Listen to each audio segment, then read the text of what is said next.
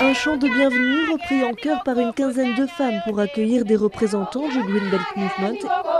Des chants qui résonnent au-dessus d'un camailleux de verre diverses nuits cultivées par ces femmes. Après avoir répandu les graines, ils recouvrent de terre. Harriet Mayo du Green Belt Movement décrit le travail dans la pépinière. On coupe les racines pour que le plant puisse les renforcer avant d'être planté en forêt. Car une grande partie des plants sont destinés à la reforestation. On est les principaux acheteurs, ils vendent le reste des plants à des partenaires, des voisins et s'en servent pour leur propre ferme. Cette activité a permis à Anna Wanjiku d'améliorer son niveau de vie. Greenbelt m'a beaucoup aidé. Avec l'argent des plants qu'il m'achète, j'envoie mes enfants à l'école, j'achète le nécessaire pour la maison et j'économise un peu. Une fois les jeunes pousses sorties de la pépinière, elles seront plantées sur des parcelles partagées avec des agriculteurs pendant trois ans. John Kichogoi est volontaire vert, en quelque sorte un garde forestier qui s'assure de la survie des plants.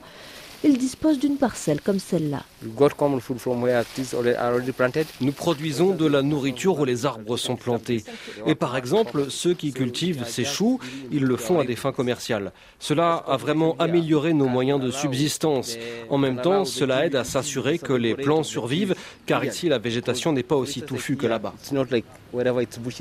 La restauration des forêts permet d'améliorer les ressources en eau un avantage environnemental et économique, souligne Raphaël Kweyou, membre du conseil d'administration du Green Belt Movement.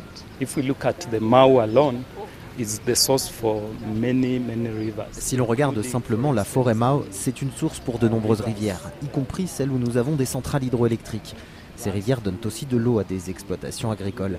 Et cette même eau traverse le parc Masai Mara, qui est aussi une destination très touristique.